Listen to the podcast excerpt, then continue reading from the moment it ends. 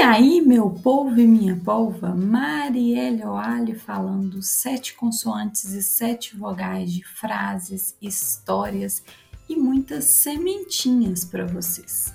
Seja bem-vindo e bem-vinda ao Semeadora de Ideias.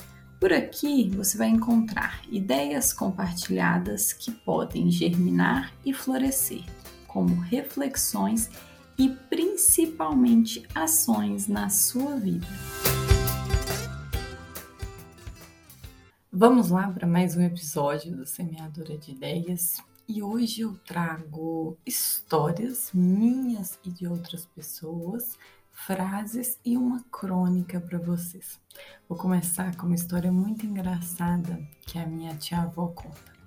Ela estava viajando de Brasília para Viçosa e aí teve uma parada do ônibus e ela desceu, o pessoal desceu, o motorista falou 15 minutos. Aí na hora de retornar, ela subiu, tinha, todo mundo já tinha subido, o motorista estava na porta, tinha um senhor que estava terminando de fumar. E aí o motorista começou a falar assim, não, termina aí, apaga esse cigarro. Aí o senhor pediu, olha, deixa eu só terminar aqui rapidinho. Ele falou assim, não, cigarro faz mal para a saúde, anda, anda, vamos entrar. Aí o senhor foi, entrou no ônibus. Continuando a viagem, de repente eles ouvem um barulho. Um barulho assim muito forte, né? E aí todo mundo assustou. Aí o motorista parou, desceu, olhou, depois voltou e falou, né? O pessoal perguntou o que tinha acontecido. Ele falou assim: não, é porque estava muito escuro, eu não vi, tinha uma vaca atravessando o asfalto, eu fui e atropelei. Vamos ter que esperar aqui para trocar de ônibus. Aí o senhor que tinha pedido para esperar, virou e falou assim: Pois é, né? Se o senhor tivesse esperado eu terminar de fumar meu cigarro, tinha dado tempo da vaca atravessar a, o asfalto e a gente não ia bater. Aí, assim, muito engraçado né, essa história, porque ela leva a gente para aquele, aquele efeito borboleta, né?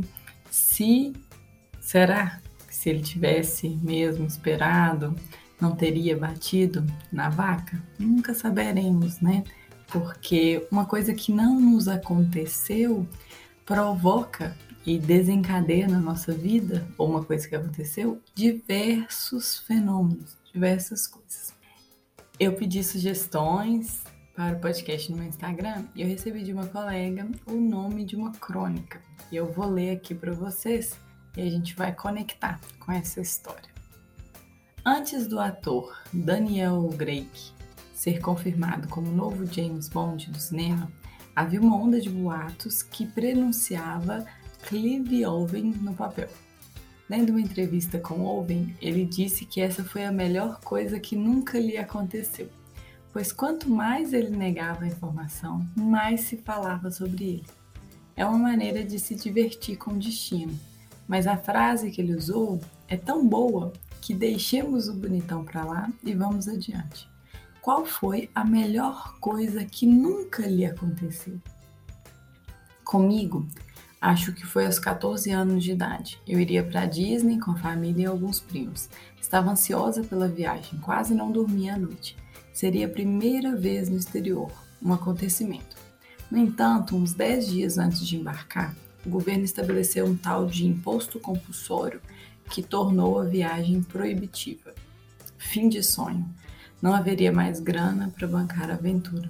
Os passaportes novinhos em folha foram para o fundo da gaveta e eu passei mais uma noite sem dormir, só que dessa vez de tristeza. Era julho e as minhas férias escolares se resumiriam a ficar em casa. Porém, havia uma excursão do colégio para Bahia e muitas de minhas colegas de aula iriam. Pensei, nada mal como prêmio de consolação. Trocar o Mickey pelo Pelourinho. O preço era uma merreca se comparado a uma viagem para os States. De ônibus até Salvador, imperdível. Virei, mexi, implorei, consegui a última vaga e fui. Resultado: voltei com meia dúzia de amizades tão fortalecidas que até hoje somos como irmãs. Tenho certeza de que se não houvesse viajado com elas, eu jamais teria entrado para o grupo que pertenço com orgulho até hoje. a Disney foi a melhor coisa que nunca me aconteceu. Fique imaginando as histórias que podem não ter acontecido com você. Namorar uma pessoa por oito anos e romper dias antes de subir no altar. Não ter casado por ter sido a melhor coisa que nunca lhe aconteceu. Vá saber o que o destino lhe ofereceu em troca. Ou você não ter passado em concurso, nunca ter recebido uma ligação que tanto esperava Nunca ter recuperado um objeto perdido que o deixava preso a lembranças paralisantes. Ter ficado com fama de ter sido grande amor de uma modelo espetacular. Na verdade, ela nunca olhou para você, mas o mal entendido fez com que muitos acreditassem na lenda. E até hoje você recebe os dividendos. Foi a melhor coisa que nunca lhe aconteceu.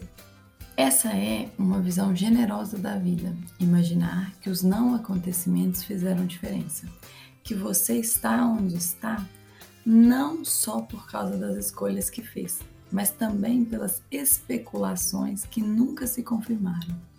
Ao manter esse caráter desestressado, eliminamos a palavra derrota do nosso vocabulário e a alma fica mais aliviada. O que não é pouca coisa nesse mundo em que tanta gente parece pesar toneladas devido ao mau humor e ao pessimismo. Cá entre nós, Viajar de Porto Alegre até Salvador de ônibus para passar três dias e voltar e achar isso uma beleza é prova de que ter o espírito aberto funciona.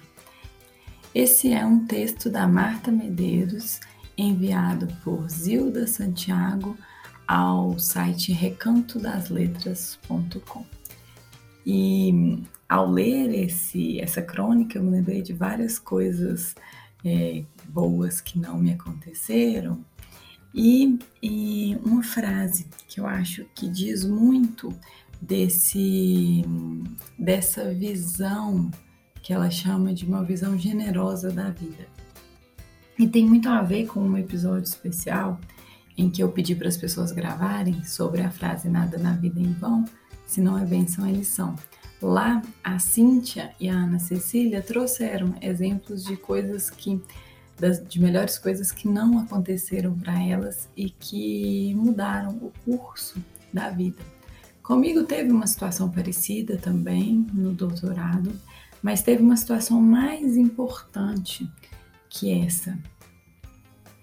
Quando eu estava na graduação, os livros de física eles eram em sua maioria em inglês e não tínhamos o Google Tradutor como a gente tem hoje. E eu precisava primeiro entender o inglês para depois entender a física. Por isso, desde que eu ganhei bolsa de iniciação científica, no terceiro período, eu me matriculei num cursinho de inglês. Então, eu fiz inglês durante a minha graduação, muito com foco na leitura. Então, assim, eu nunca tive uma familiaridade com a pronúncia é, e alguma dificuldade em ouvir e entender. Mas em 2019, eh, eu e meu marido, a gente foi para os Estados Unidos passear, fiz algumas aulas de inglês para lembrar algumas coisas. A gente se virou lá, sabe? Mas não foi aquela experiência completa porque muitas coisas a gente ficava restrito à língua. E aí eu coloquei como objetivo para o ano seguinte que eu faria um intercâmbio para fazer uma imersão mesmo na língua, pedi, conversei com alguns amigos, pedi contato de escolas e fechei um pacote para o intercâmbio no Canadá. Era um intercâmbio de 20 dias que eu ficaria, teria aula de manhã e de tarde, ficaria na casa de uma família também de lá, então uma imersão mesmo. Tudo fechado, pago, passagem aérea comprada, curso pago, e aí eis que vem a pandemia e cancela tudo, fecha tudo, e eu tive então que cancelar.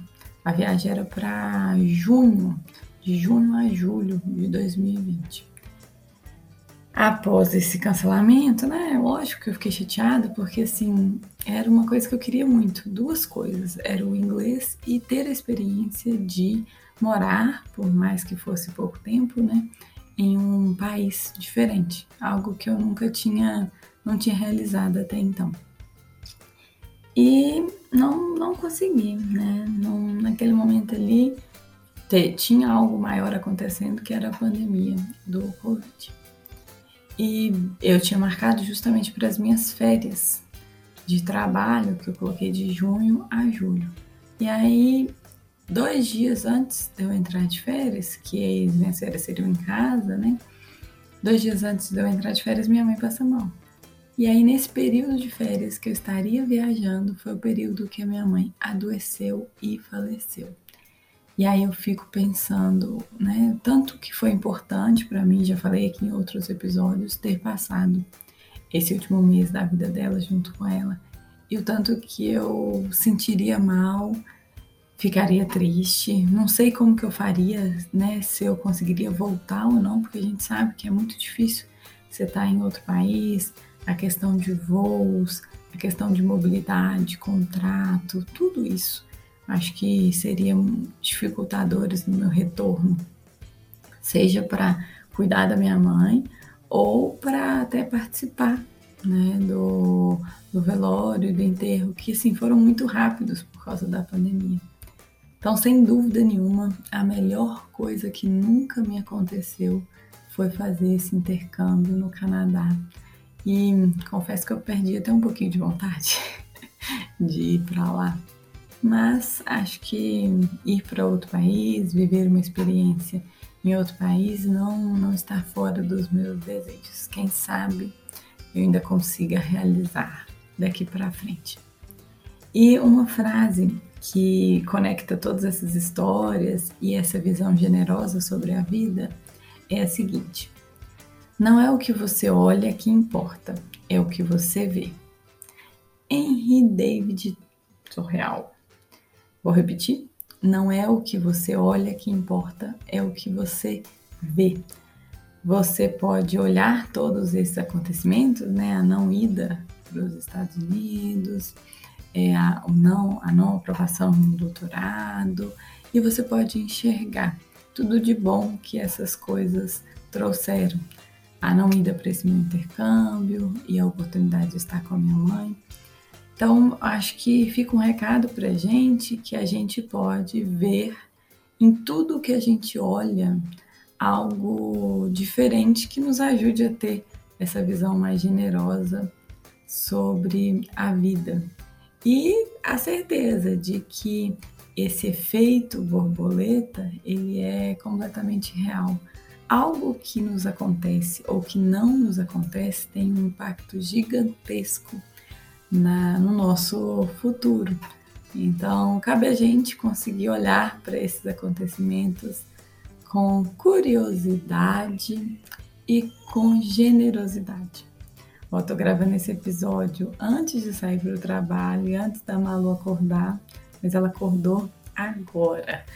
Então eu deixo vocês com meu abraço virtual, mas com a intenção real de que a gente consiga olhar para os nossos não acontecimentos e enxergar tudo de bom que eles podem nos trazer. Um beijo e até mais, seus idiotas.